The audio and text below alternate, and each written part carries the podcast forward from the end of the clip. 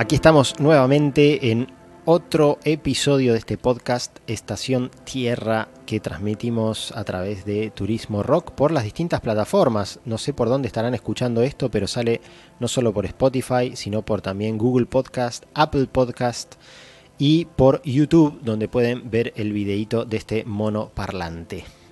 No solamente escucharlo. Bueno, el tema que quería compartir hoy tiene que ver con la semilla, como lo habrán leído en el título.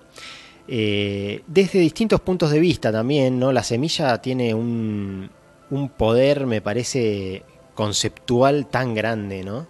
Obviamente que eh, tenemos que pensar la semilla, por un lado, desde el punto de vista biológico, ¿no? Desde el punto de vista de la naturaleza, la semilla de una planta, ¿no? Eh, que es donde está todo el potencial latente para producir una planta. Ahí ya tenemos un concepto grosso de lo que es la semilla y que obviamente va a afectar también otras eh, simbologías que pueda llegar a tener.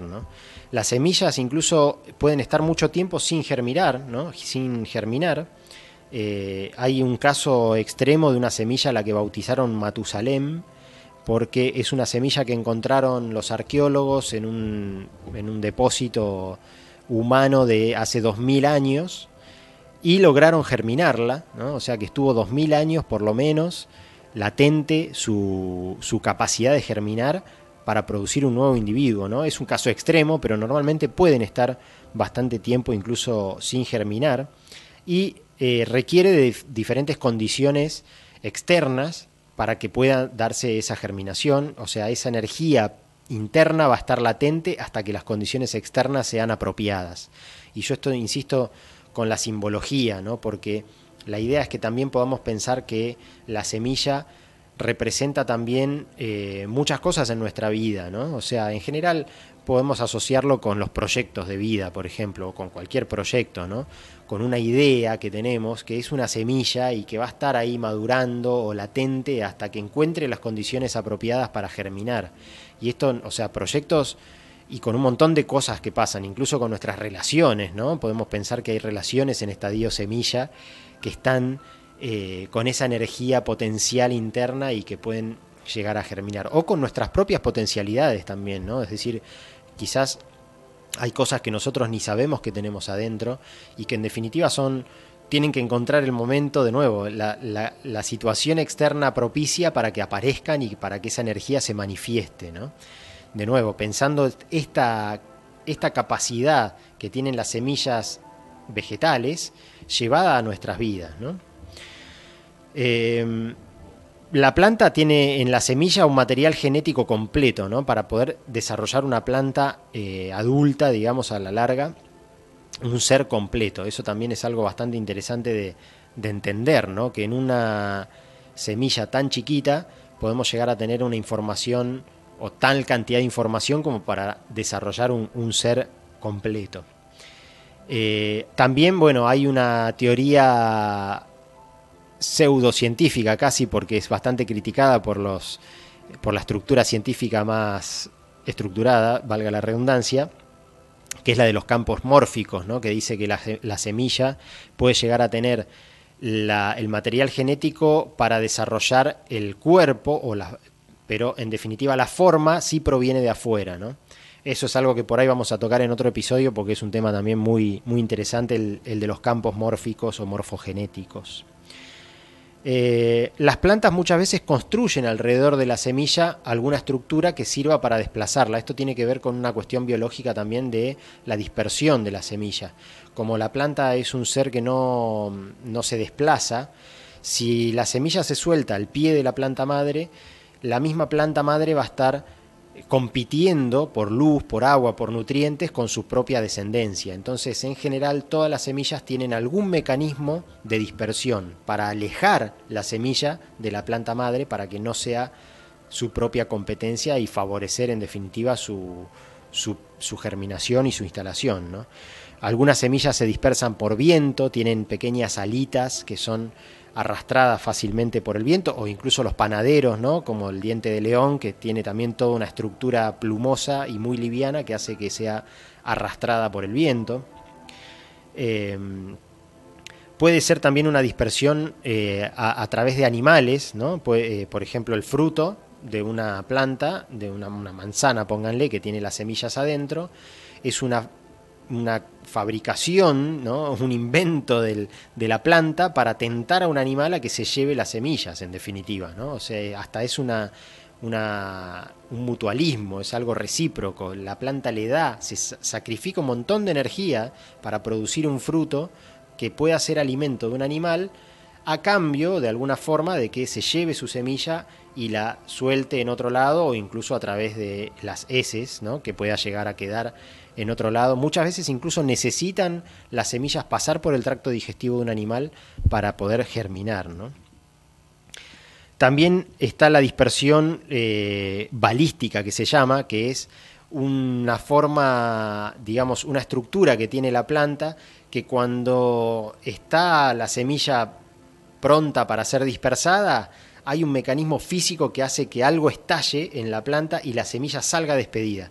Acá en nuestra zona, por ejemplo, tenemos las retamas, que es una planta que no es de nuestra zona, pero que abunda, es exótica acá.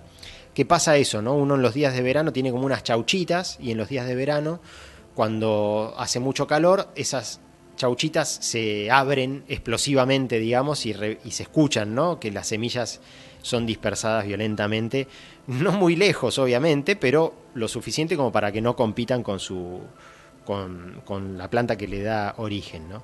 Y también hay muchas semillas que se dispersan por gravedad, simplemente a través del agua, por ejemplo, ¿no? como el caso de los cocos, de las palmeras o, algunas otras. Em, a nivel industrial o familiar también se habla de la producción de semillas. ¿no? Hay una... Eh, a nivel industrial, digamos, hay una gran cantidad de energía puesta en la, industrialización de las semillas, en la producción, incluso en la manipulación genética de las semillas para poder eh, producir plantas generalmente vinculadas a lo alimenticio, que, que tengan ciertas características de resistencia a diferentes factores como puede ser la sequía o distintos agroquímicos o, o distintas situaciones. Pero sí hay una energía, digamos, a nivel industrial muy, muy grande puesta en, en lo que es la producción de semillas. ¿no? en general, las etapas de producción se habla de lo que es la siembra, la cosecha, la selección, la limpieza, el secado, el almacenamiento y la distribución de las semillas. Todo esto se hace a nivel industrial y en general también se hace a nivel familiar. Si uno tiene una huerta, digamos, en la que también produce sus propias semillas, que sería lo deseable, digamos, para el mundo en general, tener una huerta en la que uno pueda producir también no solo alimentos, sino las propias semillas que va a, poder este, resembrar en la próxima temporada o incluso compartir o intercambiar, como se hace muchas veces en nuestra zona con lo que son las ferias de semilla, ¿no? Pero también tiene este proceso, ¿no? Uno tiene que sembrar una planta y eh, cosechar finalmente la, semilla, digamos, seleccionar primero también los frutos adecuados o las plantas que son más vigorosas o las que uno mejor le interesa que puedan llegar a reproducirse, limpiar las semillas, secarlas y finalmente almacenarlas también de una forma muy específica para que puedan ser viables en el futuro. ¿no? A nivel industrial esto también sucede con los bancos de semilla, que es, eh, son lugares tipo búnkers que, existen en lugares fríos normalmente, porque para, para digamos, tener una condición más especial para la conservación de esas semillas. Em, o bancos de germoplasma se llaman también, porque lo que resguardan supuestamente es el material genético. En el caso de una catástrofe climática o, o nuclear o mundial, lo que sea, este, puede haber siempre un reservorio genético de todas las plantas y de variedades, ¿no? En estos bancos de germoplasma no solamente se guardan eh, semillas de las distintas plantas del mundo, sino de distintas variedades, ¿no? Porque también hay una realidad que es que la variedad de plantas que se usan para alimento cada vez se va restringiendo más, ¿no? Cada vez nos alimentamos de menos plantas. Esto es una eh, algo que está sucediendo en el mundo desde hace bastante tiempo y que le preocupa a mucha gente, porque nuestra alimentación antes era muy variada, mucho más variada de lo que es hoy, y cada vez nuestra alimentación se restringe más, se va acotando más, y esto hace que perdamos resiliencia de alguna forma, ¿no? que nuestro propio cuerpo no pueda disponer de una variedad suficiente como para tener defensas para diferentes este, situaciones que pueda llegar a, a afrontar. ¿no? Em, Y bueno, desde el punto de vista simbólico también hay, eh, cuando hace algunos episodios hablaba del calendario maya, el Solkin, hay uno de los sellos que es el, el el sello o el, el Semilla justamente, ¿no? que me pareció interesante también comentarlo porque también tiene que ver de nuevo con la simbología que tiene la semilla para nosotros. Muchos de o muchas de ustedes pueden eh, haber nacido en un día semilla, si no me equivoco, este año que estamos transitando ahora también es un año semilla, y la semilla para los mayas tenía eh, la simbología, digamos, la interpretación que hacen de la semilla desde el punto de vista espiritual, es la focalización, el florecimiento y la esencia de la semilla es la conciencia. ¿no? Entonces también tiene que ver con, este, de alguna forma, la, esencia, ¿no? el, florecimiento como algo que puede eh, aparecer, surgir a partir de la semilla. Y la focalización, ¿no? como la posibilidad de concentrar y de que algo está concentrado en, algún punto. Así que de nuevo, pensando eh, más que nada, bueno, otra de las cositas ahí de la dónde aparece la semilla, ¿no? Y que me, fueron apareciendo ahí algunas, algunas este, cositas que, fui encontrando. Eh, hay una postura de yoga también que se llama la semilla, que es balasana, que es la postura del niño también que le llaman. Es una postura en donde nos eh, acomodamos sobre nuestras rodillas de la manera más compacta posible, apoyando todo nuestro cuerpo y la cola sobre los talones, con las manos hacia atrás. Y bueno, el cuerpo forma como la, la postura similar a la forma de una semilla. Me parece que es muy interesante también pensarlo en tomar esa postura, ¿no? Como haciendo la postura corporal de la semilla o balásana, también nos lleva como al inconsciente, fíjense que se, llama postura de niño también, ¿no? O sea, tiene que ver con los inicios, con, con algo que está floreciendo, con algo que está naciendo en definitiva, ¿no? Y también puede servir como una terapia de alguna forma, ¿no? Si uno necesita concentrarse o encontrarse con, con, esa energía de los inicios, de las ideas, de los proyectos que están naciendo, bueno, una posibilidad es eh, adoptar, por ejemplo, esta postura de yoga durante un rato para ver qué pasa, ¿no? ¿Qué puede llegar a, con qué nos conecta, qué puede llegar a surgir en nuestro cuerpo, en nuestras emociones, en nuestros pensamientos. Eh, y otro de los lugares donde surge la idea de semilla es en el chamanismo.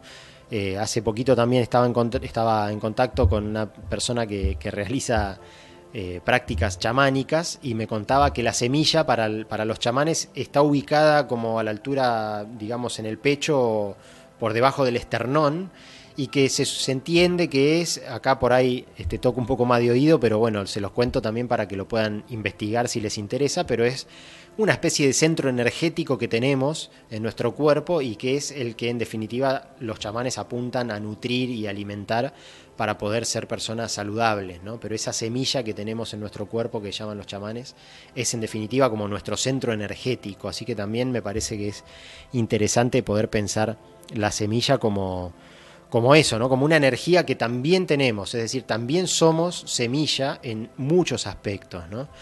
De hecho, venimos de una semilla también, venimos de una partícula, ¿no? Más allá de que en los humanos o en los animales se llama huevo, pero el huevo para los animales, en definitiva, es una semilla, es un, una partícula. Fíjense que el, eh, un óvulo fecundado es una partícula incluso mucho más pequeña que una semilla y que tiene toda la, todo el potencial y toda la capacidad latente de nuevo para desarrollar un, un ser completo. Y nosotros venimos de ahí también, ¿no?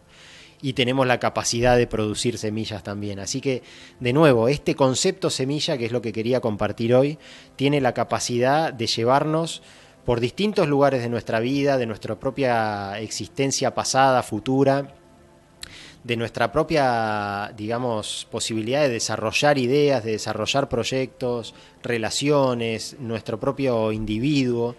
Así que los invito, las invito a, empezar a considerar esta posibilidad de explorar nuestra, nuestra semilla interna y nuestro lado semilla eh, en la medida que lo necesiten, ¿no? Porque esto también tiene que ver con eso, con distintas prácticas que pueden ser aplicadas en los momentos que lo necesitamos, no es que todos los días vamos a hacer una práctica determinada u otra, simplemente es tenerlas presentes para poder recorrerlas y, experimentarlas en la medida que lo creamos necesario. Así que espero que les haya gustado como siempre y será hasta el próximo episodio. Gracias.